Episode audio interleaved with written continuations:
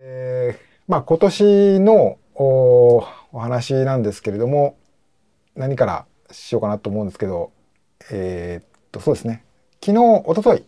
えーとドクサーキャラバンアワード今回今年も発表させていただきました。えーっとまあ今年はえーと土井隆さんと高村貴子さんということだったんですよね。まああのひとみさんこのお二人の人生についてはいかがでしょうか？満足なお許しいただけるような感じですかね。僕が一人で一応選んだという、僕が一人で選んだ賞なんですけれども。うんどうだろう女性がすごい活躍したと思うんですよね。うんあの宮崎みのちゃんもチャレンジしたし、うんあと吉住さんも、うんあのタイで一番になったじゃないですかね。うんでもやっぱりあの高村貴子ちゃんはい。が受賞したのははい。まあそうだろうなっていう感じはしますね。うん。だって桜井さんがえ何年に出した記録でしたっけ？私が走ってた頃だったと思う。えーねそうですね。10 14年ぶりうん、だから。うん。あの記録はもう破られないと思ってたから、うん。うん。うん、すごかった。そうですね。うん、えっ、と、今音が回っちゃってるかな？もしかしたら。何音が回る？音が回っちゃってましたね。すいませんね。ちょっと聞いてる人にとっては非常に。何音が回るって？あ、今 TS さん、音がループしてます。コメントいただきましてありがとうございます。何、ね音がループって？ね、えっ、とね、音がこう反響して回ってしまってましたね。うん大変失礼しました。今止めましたので大丈夫だと思います。すいまつもこういうミスがねねえやってしまうんですよね。うんけど聞いていただいた方があの教えてくれてねいらっしゃったとありがたいね分かったのはありがたかったです。うんえっ、とこんな感じで感謝しないとご紹介はいうんご紹介することもできますので。ありがとうございます。聞いていただいて。ちょっと話、じゃあまあちょっと戻します。戻さなくてもいいんですけど、えっ、と、まあ、あの、ドクサキャラバンアワード、今年のドクサキャラバン治りました。あ、ありがとうございます。ありがとうございます。聞いて、聞いていてくださる人がねいてということが分かったといいう、があるわねこの勝手な、自分勝手な、あの、自分勝手な話で恐縮ですけれども。はい。えっ、と、まあ、男子は、あ土井さん、女子は高村貴子さんということで、まあね、あの、私の妻、ひとみさんからも、高村さんは、やっぱり、いやあれはすごいですよ。もう。だってあれ桜井さんが、うん。私が走ってた頃桜井さんがそのタイムをうん、叩き出したんだけどうん、あの桜井さんが言ってた言葉でうん。すごい印象的だったのは、うん。誰かと例えばじゃあ女性のその時はまあ違いさんとかうん。が早かったけどもあの競い合うレベルになると焦っちゃうから、誰も追いつけないぐらい早ければ誰もなんか誰かに追いつくとか、追いつかれるとか、うん。そういうことなく自分のペースで走れるっていうもうすごいトレーニングをしてたんですよ。うん。そうですよね。そ僕も、あの、桜井さんはリアルで、レースお目にかかっ走ってるところ見てないですけどね。ね。けど、写真とかいろいろなエピソードとか見るともう、そううん。壮絶というか、うすごいですよ。ちょっと常人離れしてるというか、うん。まあ、そこをね上回って、しかも今年ハセツネカップの会場に来いらってしててててね。でみんなの前でうん、元気な姿ね,、ね。お話しされてっていうこともあったので。いでもその記録をさ、そうあの高子ちゃんが破ったわけ。うん。うん。これはすごいことですよ。うん。やっぱり。うん一方でまあその土井さんの方もね、うん。土井さんもやっぱり後でもちょっとお話ししようと思ったんですけど、うん。TJR すごいインパクトがすごかったですねあれ。このも、うん注目度がものすごいイベントなのに加えて、そこで、えーまあ、望月さんをね、うん。まあその上回る大記録ということだ、ね新記録うん。での優勝ということだったのでやっぱこれはねやっぱあの外せないんじゃないです私が。どう思ったとしてもやっぱ皆さんは、うんそうあ土井さんなんじゃないかと思われたんじゃないかと思いますよね。でなんか去年去年もやったでしょ、はい TJR。はい、あの時あれは台風かなんかで途中で終わりになっちゃったでしょ？ねだから2年越しのね、うんうんそうです、あ大したもんだと思いますう。んそうですよね。うん。まあうん、まあ土井さん自身も、うんあのちょっとね、えー今年新しい新境地開けたというようなコメントをいただきましたので、まあそのあたりのところは独裁キャラバンのあの記事を見ていただくとえー、インタビューの ちょっとコメントいただきましたので見ていただけるのでぜひ見ていただけたらいいかなと思うんですけれども。あの他にもねやっぱりあのこう特別賞とかにはこうならなかったならなかったっていうかその名前をそこに載せることできなかったんですけどやっぱまあそのすごい活躍されたなっていう方やっぱりいっぱいいてですね。本当にあのそういう人のことを思うと本当にあのあの人はどういうふうに紹介すべきなんだろうとかですね。非常にいつも悩みますけれども今年は本当に悩まされた1年だったなというか、うん、まあ、男性とかで言うと、まあ、例えばウルトラマラソンの100キロで、ね、世界選手権になった岡山春樹さん、まあ、あの実業団のねアスリートですけれどもやっぱり世界選手権で優勝っていうあの世界一ですから世界チャンピオンですからね、うん、これはまあ大変なことだと思うしそのタイミングと実力と、うん、が重なってということだし、まあ、あと石川石川義彦さんね。石川義彦さんはうんまああの去年今年は UTMF も走りましたよね。UTMF も走られたけれどもあの、えー、バッドウォーター、うん、バッドウォーター135マイル、ね、あちらで今年優勝されてたりとかするし、まあ、引き続きあとギリシャのあれも出てたね。あとアスパルタスの S3 になられてますね、うん、うん、あとまあ飯野さんね。飯野渡さん飯野さんも今年はもうねあの ヨーロッパでもうスイスとかスイスのアイガーであるとかスイスクロッシング、うん、えモントルとかであの 伝説を作った1年だったと思うので、まあ、そういう意味ではあこれもすごいことだったなと思うし女性では、まあ、あの波根さんや友恵さんからもね推薦していただいたあの村井彩子さんの、えー、300キロ200マイルのレースを年間3つ、ね、アメリカの、こうそれもまあ大変なことを犠牲というかなかなかできることはじゃないし例えばまあ吉住さんの活躍もやっぱ富士登山競争4連覇、うん、これもまた強烈なインパクトを与えたなという気はしましたね。あと中田美穂さんウルトラマラソンにすごかったですね。けど、うん、うん、あのー、えー、っとねあのー、なんだ、まあ、柴又で、柴又百景で優勝されてそれで世界選手権で5位だったかな6位だったかな。はいあとまあ50えっ、ー、と、えー、日本新記録だったのは24時間走でしたかね女子のね、えー、台湾の通帳インターナショナル東郷大学っていうところで行われる、まあ、大きなウルトラマラソンの24時間走のイベントですけれども、うん、やっぱあの大変な充実度だったなと思います。はい。そうそう、次のテーマにね、行きましょうかね。はい。えっ、ー、と、それで、それで、まあ、その、まあ、今年も、まあ、その、僕の、ちょっと今年の特にご紹介したいなと思ったテーマとしては、まあ、トレイルランニング、まあ、ライブ配信今年も盛り上がったというか、まあ、僕もいくつか関わらせていただいて、あの、すごい、やっぱトレイルランニングの、やっぱ楽しむための手段として、やっぱその、ライブ配信っていうのは大きな存在なのかなと、そんな気がしたんですよね。えっ、ー、と、まあ、UTMF、僕、まあ、スピーカーというか、まあ、その、そまあ、解説みたいな立場としては、まあ、UTMF、ウルトラトレマウント富士と、モンブラン、も今年もやらせていただいたし、出雲？あ、水も、出雲やりましたね。出雲やりましたし、それから一番最近だと、ドインタノン、タイランド、バイ UTMB とやらせていただきましたし、あと、まあ、配信の、なんていうんですかね。まあ、小規模な配信の方を、まあ、僕がちょっとこうやらせていただいたということを言うと霧島エビの霧島エビの高原7月ねやりましたしあとはえっと新越語学ハセツネカップ、うん、ハセツネカップあのちょっとあまりこ僕がやったというのはあまり言わなかったんですけど 新越語学ハセツネカップといったところは、まあ、僕は実はあのちょっとご依頼いただいて、えー、まあちょっとまあそのスタートとフィニッシュだけみたいな感じだったんですけれどもまあちょっと今までそういうシーンをライブでライブ配信で見るっていうチャンスなかなかなかったと思うのでまあちょっといいチャレンジができたんじゃないかなと。大会に対してちょっといい付加価値というかねあの新しいバリューが見出せたんじゃないかなとこう貢献できたんじゃないかなと自画自賛してるんですけれども、えー、けどなかなか大変ではありましたね。あの実はモンブランとドインタノンは、まあ、それぞれ海外フランスとタイであるレースなんですけど実はこの今いるここのスペースからインターネット越しで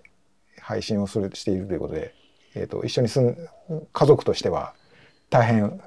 ひとみさんにはご迷惑かけましたけれども。時差があるからねフランスの場合は。そうですね。結構長時間だったし、うん、だから日本時間の午後ぐらいから始めて明け方までやるみたいな、うん、そういうちょっとねあのー、ご家族としては大変。ご飯の食べるタイミングとかがね、ね。うん、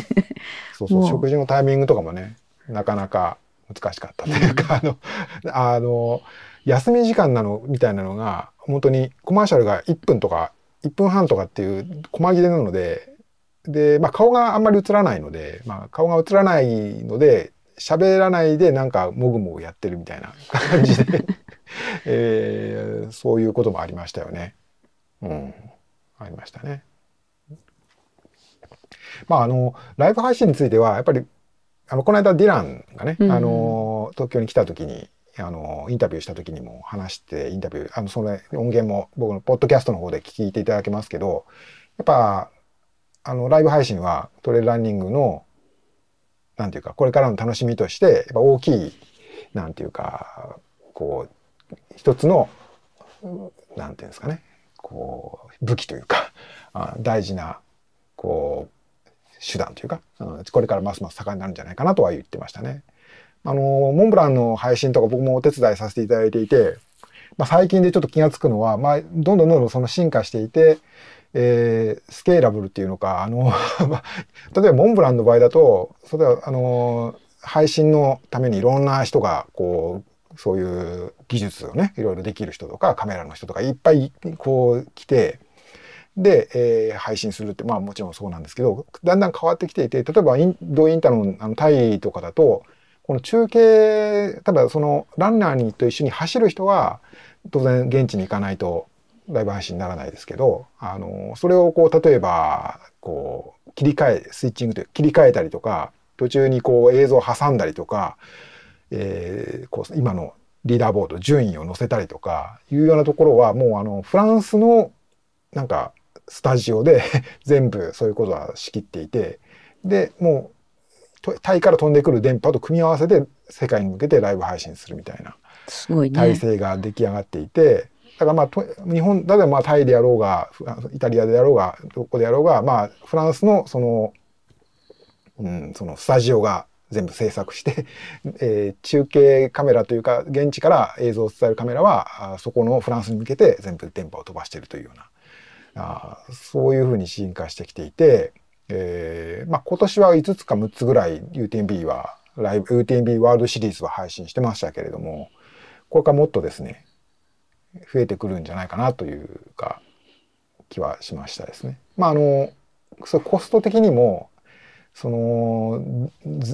はい制作するメンバーが全員行くのに比べるとまあその、まあ、セバスチャンとかがそうセバスチャン・セニゴさんとかがさ 今はもうそれ仕切ってるみたいなんですけどその実際に走カメラを持って GoPro とか持って走るっていう人だけ行くっていうふうにすればまあコストも抑えられるしあのよりなんだか配信としてはこう我々楽しめるチャンスは増えてくるんじゃないかなという気はしましたですよね。まあ、日本ではどうでしょうね。さっきも話したけですけど、うん、日本でどうだろうっていうとやっぱなかなかそこまでの配信制作体制とかっていうと、うん、僕もあのまあ裏側でちょっとまあ少し少しまあねあの、えー、まあ、僕も素人ではあるんですけど手伝ったところによるとなかなかそこまで、えー、進化してないなというのはあるのでどうなんだろう。まあもっとこう日本のトレイルランニングファンの皆さんが その辺をニーズがあればもっと伸びてくるんじゃないかなと思うし、うん、僕もそこはあのこれからの日本のトレイルランニングのを楽しむ上で重要なこう分かれ目になるんじゃないかなという気もしていて、えー、しておりますと。いうことで。ひとみさんまたあのもしかするとまた来年も夜中にベラベラ喋ることになるかもしれませんけれども。よろしくお願いします。はい。そしてじゃあちょっと次の話題で、えー、はい。え、っとですね。読者キャラバンでの人気記事っていうさっき見てたんです。まあいろんなサイトで今年1年どの記事が一番読まれましたみたいなのあるんですけどあのー、僕もちょっとどうだったかなと思ってさっきパッと見たんですけどえー、やっぱ圧倒的にですね TGR やっぱそうなんだね。すごい、ね、あの記事の数が多いというか、うん、まあ TGR7 日間、うん、8日間かな。あのまあ、えー、藤巻さんやあの小関さんとかに写真を提供していただいたっていうねあのということもあってその力を借りて、えー、毎日ダイジェスト記事書きましたけれどももうどの記事もどの記事もすごい人気というかアクセス数がすごいあの1週間すごかった、うん、あの1週間は本当にちょっと独ソキャラバンの人気度急上昇というかアノマリーというか、ね、あのだったんですよね。であのアクセスが集中するとあの今アクセスがたくさん来てますっていうのをあの、まあ、僕は独ソキャラバンの運営者である僕のところにお知らせのメールとか通知があるんですね。うん、で時々それがあるんですけどそれまあ大体はあの TJR のあのテレビあの NHK のドキュメンタリーが放送されると それを検索するんですよ多分ね。検索してその記事をまた見に来てくださるということがいっぱいそういうことがありましたね。うん、だからあとまあ同じようにして、えーと、他にはそうですね派切ねカップであるとか UTMF あと富士登山競争ね。富士登富士登山競争は僕はちょっと今回富士山行かなくてあんまり積極的にコンテンツ作らなかったので、まあ、僕のところはあんまアクセスなかったですけども、えー、何年あのコロナ前は毎年山登ってそこからツイッターとかやってましたけどあの時とかもあの同じような現象があってなんだかんだ言ってもやっぱりクラシックレース、うん、えあの昔からあって、えー、誰誰もが知ってるっていう感じのビッグイベントが しかも国内のね、えー、もう一つ言えば国内の選手がほとんどっていう そういうイベントがやっぱすごい大人気というかやっぱ人注目度高いんだなということが改めて、まあ、確認できたというか。うんまあ本当はねこれを勢いをもっと広げていけるといいのかなと思うんですけれどもあのドクサーキャラバン的にはそういうことだったということですね。なかなか逆に言うとそこからこうさらに、うん、そういうクラシックレースに続くような注目度の高いイベントっていうのはまあなかなか現れてこないとも言い方もできるのかなとは思いましたですけどね。ハゼツネも去年一昨年とかやってないでしょ？そう3年ぶり、ね、3年ぶり。うん、2019年以来、うん、それでもやっぱりすごい人気は変わらないですもんね。変わらないですね。やっぱハセツネハセツネすごい。そうなんですよ。まあ誰もが通る道みたいなのがね、うん、ありますね。うん、まあもちろんこのクラシックレースの魅力としてはその、まあ、こうそのコースが変わってない基本的に変わってないから例えば冠城さんのあの時のタイムと自分がどうとか、うん。うん、比較できるってことか。上田瑠衣君が冠城さんと比べてどうだったとか、うん、まあ今回優勝した吉野さんとか、うん、高村さんとこう櫻井さんが上回ったみたいな、うんうん、そういうストーリーがね、うん、できやすいというか、そういうそういうストーリーが生まれやすいっていうかあそれ富士登山競争もそうか。富士登山競争もそうですね富士登山競争もあの吉見さんが狙ってると思いますけれども、あの女子の記録ですよね。はい。2時間。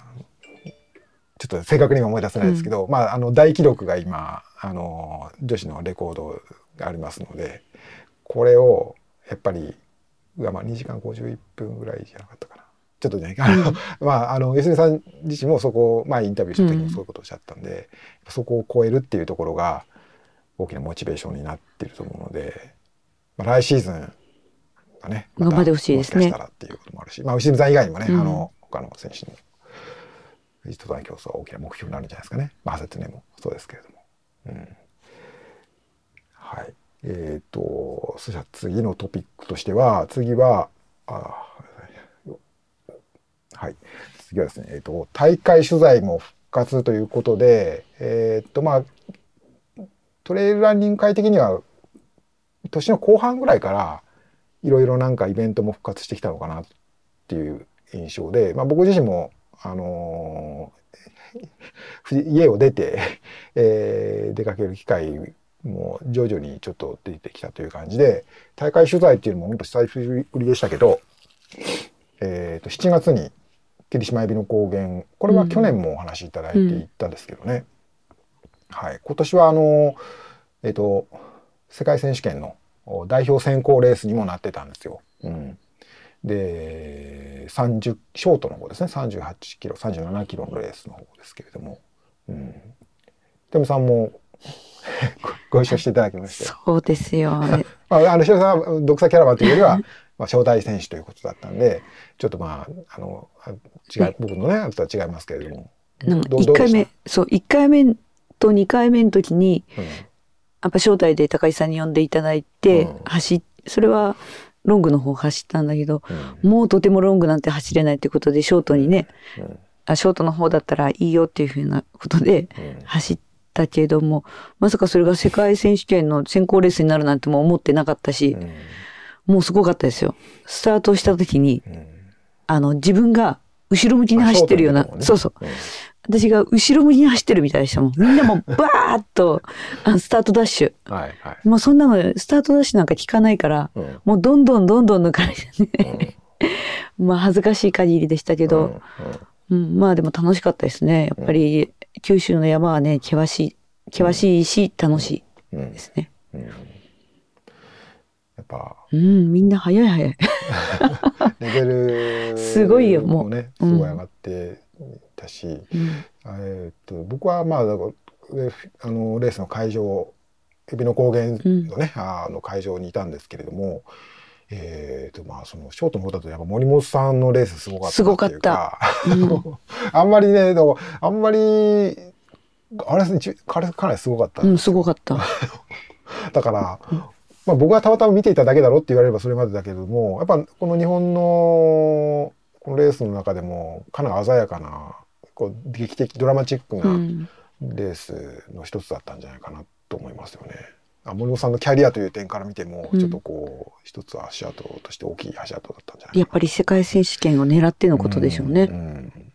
うん、すごいですよ。それで結果出すんだから。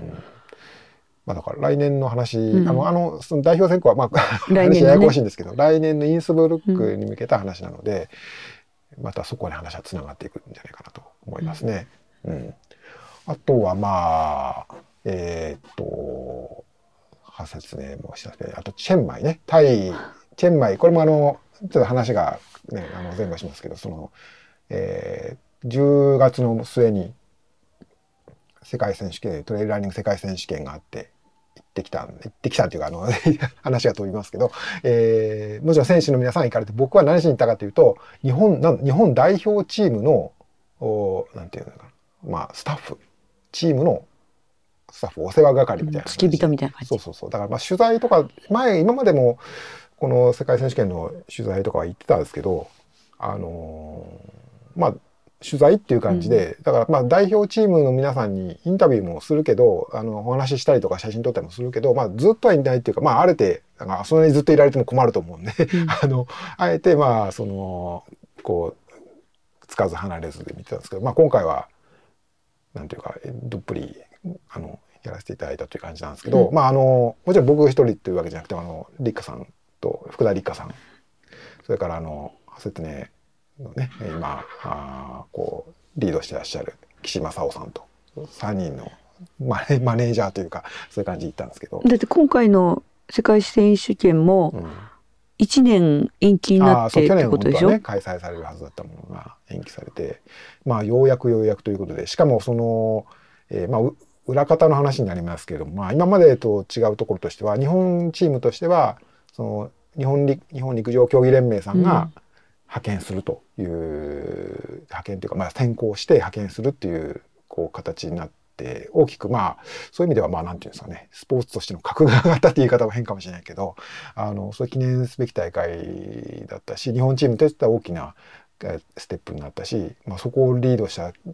立花さんと岸さんってすごい、まあ、うん、あの大きな一歩で刻ん刻まれて刻まれたということで、まあ、あのランプラストレイルにそのいうところが 立花さんの寄稿された記事があるので、見ていただければもういっぱい書いてるんですけど僕自身はあの 立花さんとだからず立花さんと岸さんとずっと一緒にいたじゃないですか。1週間10日間ぐらいかな、うん、あの行きの飛行機から帰りの飛行機まで一緒にいてあのいろいろ面白い話特に立花さんね。え？あの、まあ、いいの話で。いやいや、別にそんな、あの、むしろあの、機微にかかる話は言ってないですけど、うん、まあ、改めて、面白い、面白いっていうか、うん、すごい人だなと思いますね。もう、まあ、もちろんそのトレイルランニングの世界でもそうですけども、なんていうか、本業っていうんですか、あのの世界とかでも、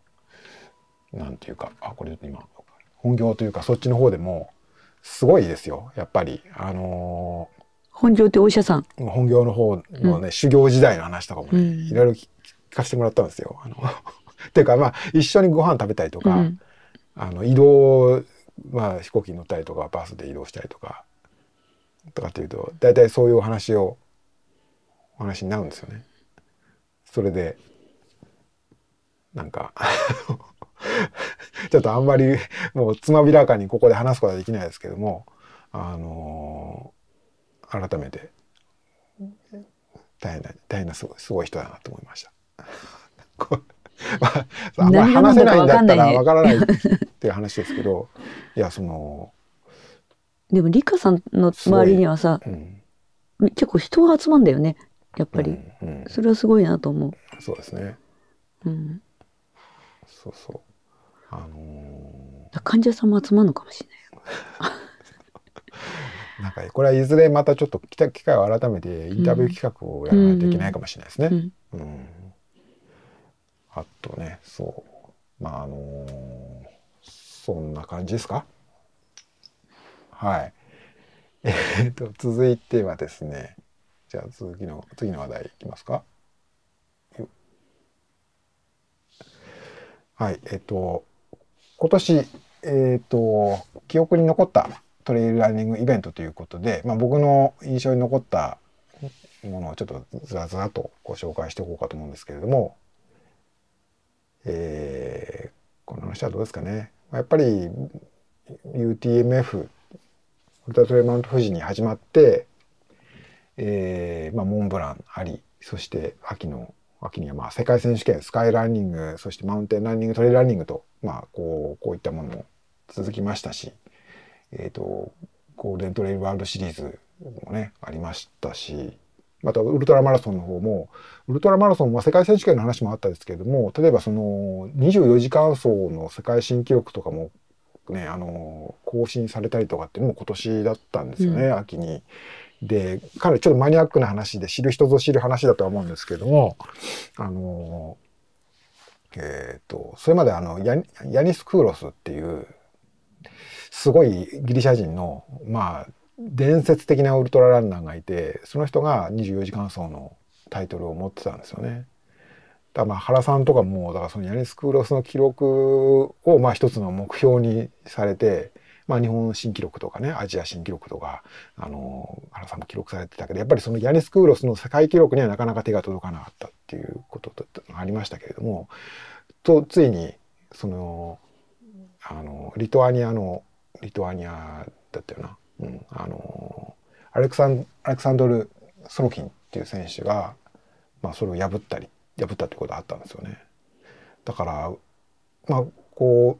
うウルトラマラソンの世界もトレーラーの世界もそうですけどやっぱりいろいろイベント少なかったっていうようなこともあってやっぱその選手のモチベーションが今シーズンが爆発したっていうのがあったんじゃないかなと思うんですよね。うんまあ、一方でそうですねそのなんていうかそうエリートレベルの選手にとって言えばなかなかその UTMB がワールドシリーズになったということってちょっとこう大きな 変化はあったというか、まあ、逆に言うとモンブランがの独り勝ちみたいなところがあるのかなとは思いましたね。モンブランはますます世界トップのレースとして選手を集めるけれどもやっぱそれにその他の100マイルの世界っていうとそれ以外のレースってあんまりなんかこう思いつかないというか、まあ、ウエスタンステースとかありますけどね。けど、今までみたいにこう、ワールドシリーズのあった頃っていうのは、こう、トップ選手があちこちに集まってっていうことがあったんですけれど、今シーズンは、なんかちょっと、そういう意味では、なんか、なんか寂しいし、来年ももしかしたらこうなるのかなっていうような、ちょっと予感もしたりして、なんか寂しいなっていう気はしましたね。あと、まあその40キロぐらいのレースということで言うと、まあ、スカイランニングの方が、ちょっとまあ、あの、これは 別にあの、あ明らかになってることですけど、まあ、その、ちょっとこう、うん、やっぱまあコロナ以降、ね、あの、なんかシリーズ戦としてこう、なかなか成立しが、あの、しにくいシーズンもあったし、あの、選手がそこに集まってこう、トップの争いをするっていうようなこう感じになんかちょっとこう、ね、勢いに欠けてたっていう感じはあった。一方でまあ、その、えー、サロモンがねあのバックアップしてるゴールデンゴールデントレイルシリーズの方は盛り上がってるっていうような感じででそんな印象を受けてなかなかその両方があれば選手にとっては活躍の場が なんていうかすごく広広いんだと思うんですけどなかなかそういうふうにならなかったのかなと思いました。うんだからこれはコロナによる一過的なあのもうこの経過的なものでいずれは戻っていくのかもしれないけれどまあちょっとこのスポーツの前途という意味ではちょっとそういうトップレベルの選手たちがこう活躍していく場としてはちょっとこう少し少し心配な感じも僕はしたんですけどね。うん、はい。ということで、ね、まあ、続いてはまあちょっと、まあ、話してしまった感じもあるんですけど、まあ、来年はどうなる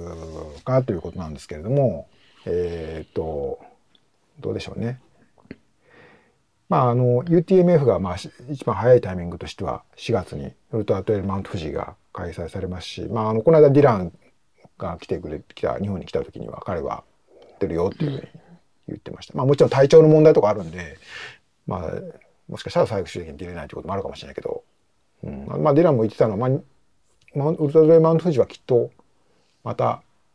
ねあの世界から選手が集まるレースにとして選手が集まるんじゃないかというようなことを言ってくれてましたね。まあ、やっぱりクオリティの高い大会だからというふうに言ってましたね。うん、まああの実際にあの 彼の彼が誘ったのかどうかは知りませんけれども何人か海外のアメリカ人の選手の名前もこんな人こんな人来るって言ってるよとかっていうようなことも聞きましたので、うん、あのー、久々にねその海外の選手もが富士山にやってきて、えー、なんていうんですか？国際的なレースとして復活するような復活というかまあそういうねレースに戻っていくのかなという気も予感もするのでまあ、僕としてはちょっと期待したいところですね。なかなか海外の選手が走れる大会って他にありますかね、うん、あ、伊豆？伊豆はあれなんか。日本でね。日本で。いやまああの、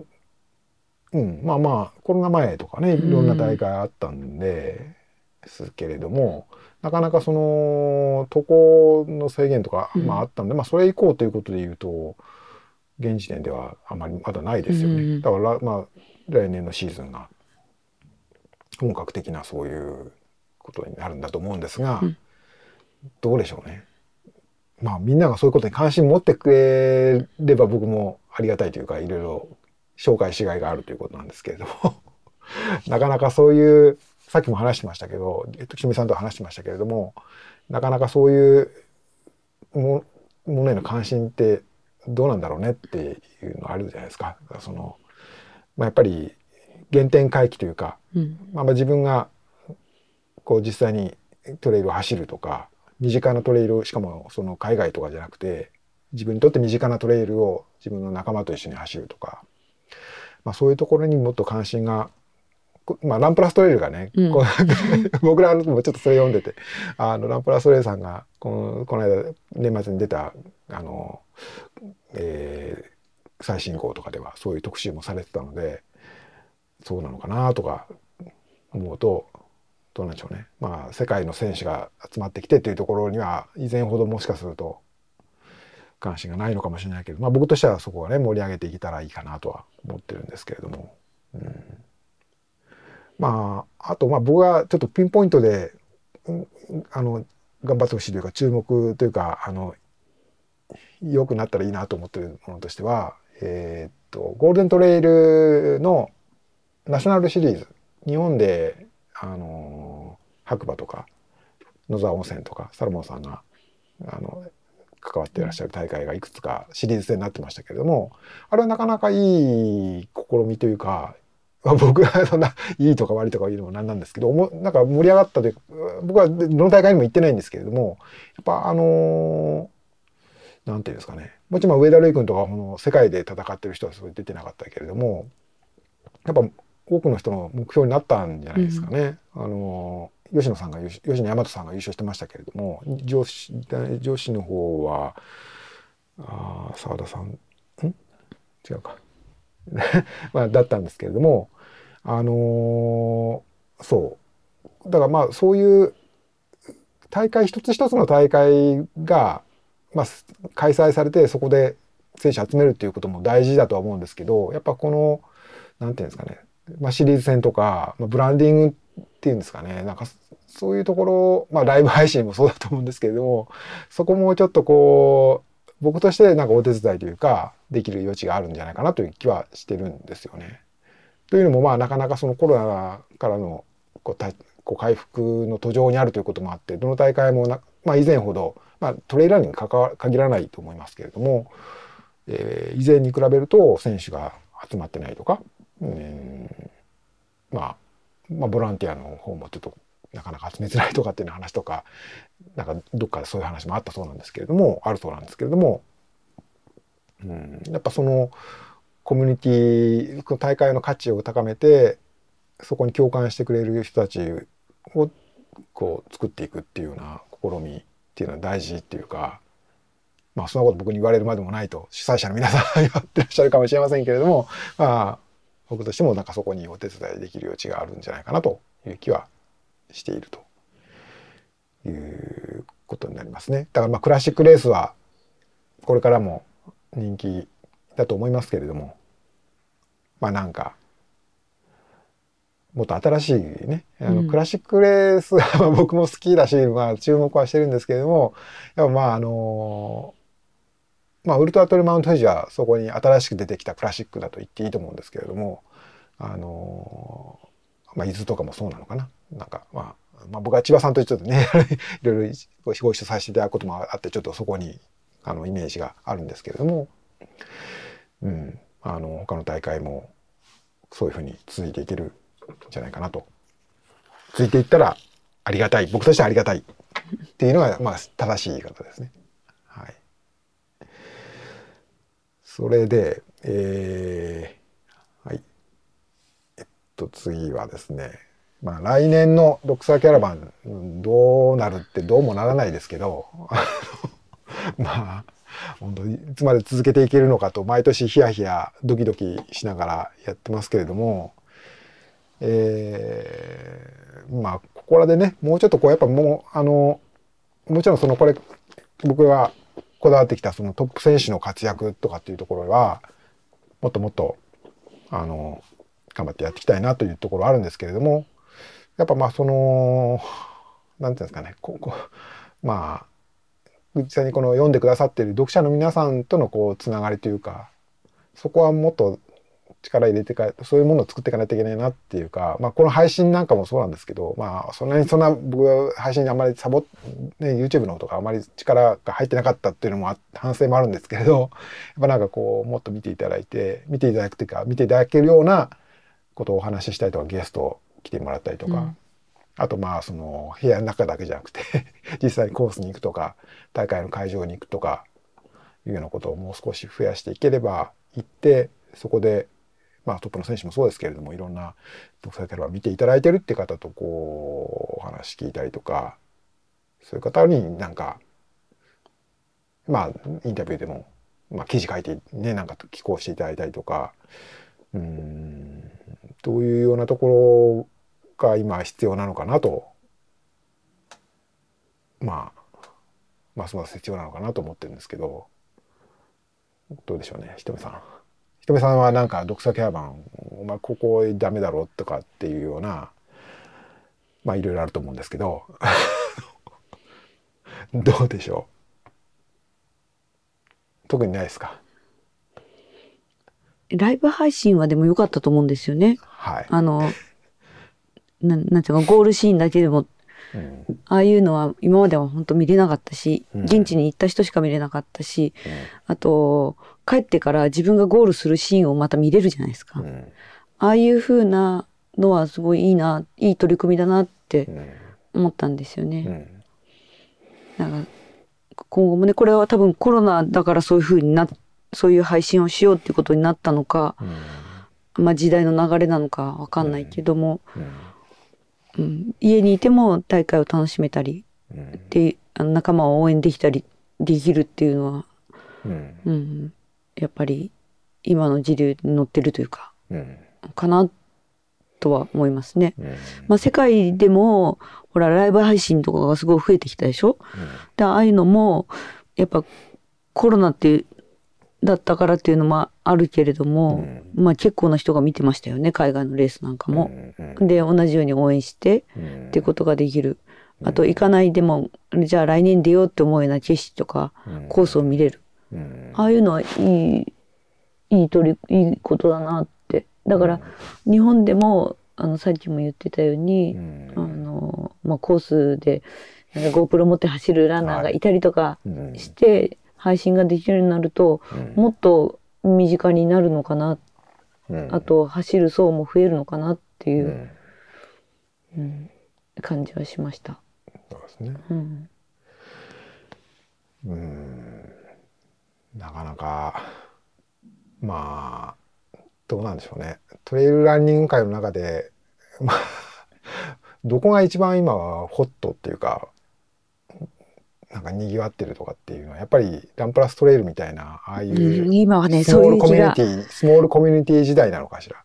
やっぱりそれも私が思うに あのコロナがあったからだと思うんですよね。でコロナがあってはい大会をやりますよって言ったけれどもうん実際近づくと感染者が多くなってうんあのなしになります。うんでそういうのでもう何度も精神的にみんなやられたうん方が多いと思うんですよね。うんだけど小さいコミュニティであればうんあの突然やめるっていうことは多分ほとんどないと思うんですよね。仲間でやるから。うん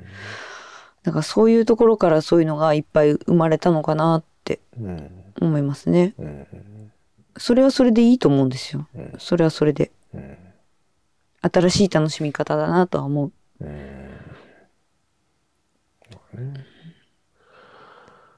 まあ時代はいろいろ変わっていきますよ。スモールコミュニティ時代なのかなと いうことですかね。まあすると僕の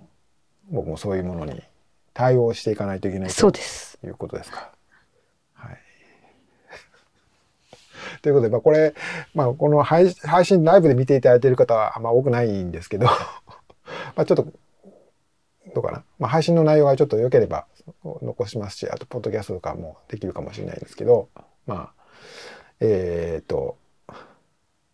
もし聞いていらっしゃる方で、こんなんやれよとかご意見いただけるような方いらっしゃいましたら、あるいは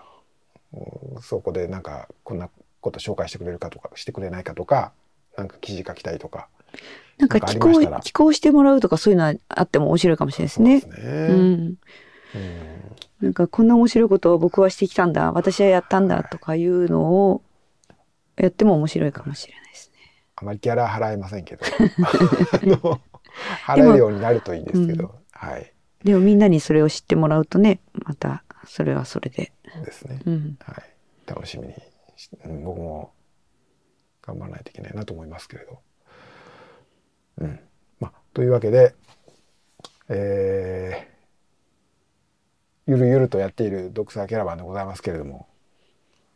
まあ、いつまでできるか分かりませんけれども頑張ってまいりますので2023年もぜひお付き合いいただければと思います。